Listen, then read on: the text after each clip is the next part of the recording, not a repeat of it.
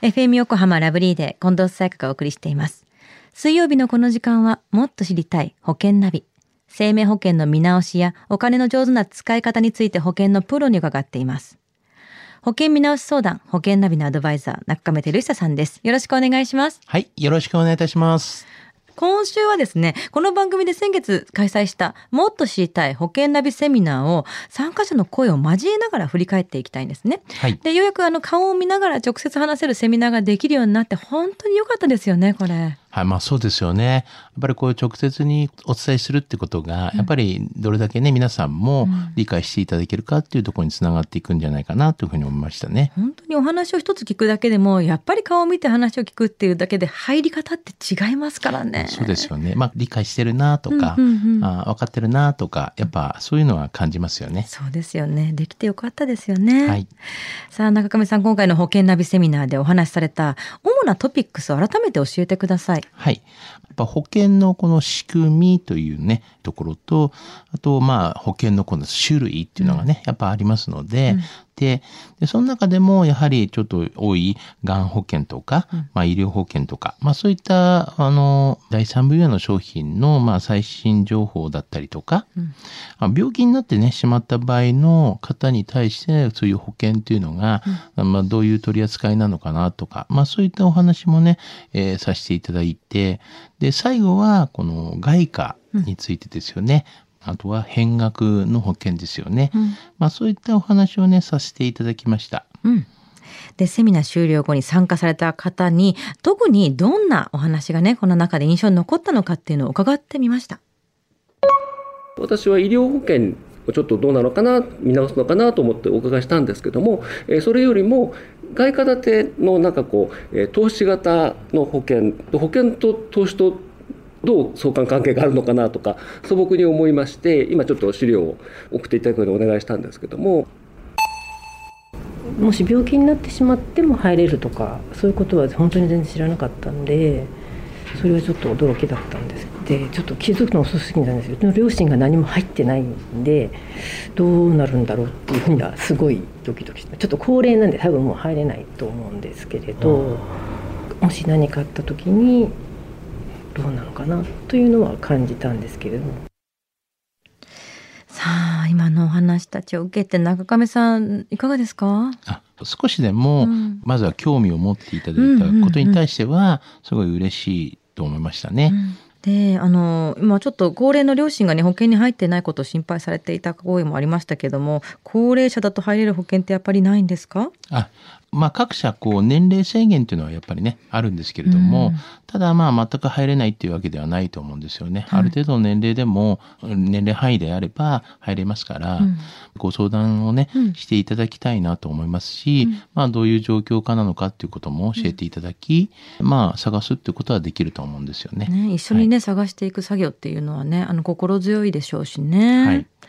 では保険ナビセミナーに参加された方の感想をもう少し聞いてみましょもうすごい分かりやすくてやっぱり保険っていろんな保険会社さんから説明されても本当にそれが自分のために言ってるのか自分の成績のために言ってるのかっていうのが分からなくってなかなか一歩踏み出せないちょっと一回見直したいなっていうのでまあ来ました。えっ、と積立保険については興味があって NISA とか iDeCo とかも興味あるんですけど、まあ、それと同じようなその積み立て型運用型の保険があるっていうのは知らなかったんで掘り下げて聞きたいなと、はい、思いました。保険とか入った時も説明してくれて入ってるんでやっぱその時はすごく納得して分かるんですけどやっぱ何年か経つと どうだったかなってなっちゃうんで助かります。う。さあ、長亀さん、まあ確かに確かにって思うお話たくさんありましたけども、いかがでしたか？あそうですよね。まあこういった、まあ、変額保険の話だったりとか、まあでももうずっと入っていて、ね、最初は入ってたけど、忘れちゃってるっていうんで、ね。忘れますよ、自分の内容なんだっけってなりますよね。そうですよね。だからそういう時にまたこう、まあ本当いいのかなとか見直していいのかなとか、保証の確認でもそうでしょうけど、まあそういったきっかけにもなってとか、うんうんうん。皆さんのね、こういった節目節目のこう流れになってよかったなというふうには思いますけどね。うん、私もあのコロナがかかった時に自分が中上さんのところで入ってるやつってコロナ対応だっけって電話しましたもんね。あそうですよね。こうやってちゃんとこう話せる人と、まあ、例えばこういうラジオ番組のセミナーとかをきっかけにこうつながれるっていうのはとてもいいことですよねい。や本当にね、うんあの私どもも本当そういうふうに思ってますね。うんいいなって。はい、では中上さん今日のお話知得指数は？ズバリ100です。はい。まあ今回のね、こうセミナーで本当、まあ皆様のね、お顔を見れて本当嬉しくね、思った次第なんですけども、私どももリスナーの皆さんのために、まあ何かね、えーお役に立ちたいっていう気持ちでさせていただいておるので、うん参加していただいた方がためになったとかいう形で、えー捉えていただいている。本当に嬉しく思いますし、まあより一層ね、今後も、もうリスナーのためにですね、お役に立てるようなあ気持ちで心がけてね、いきたいなというふうには改めてね、思いましたね。はい。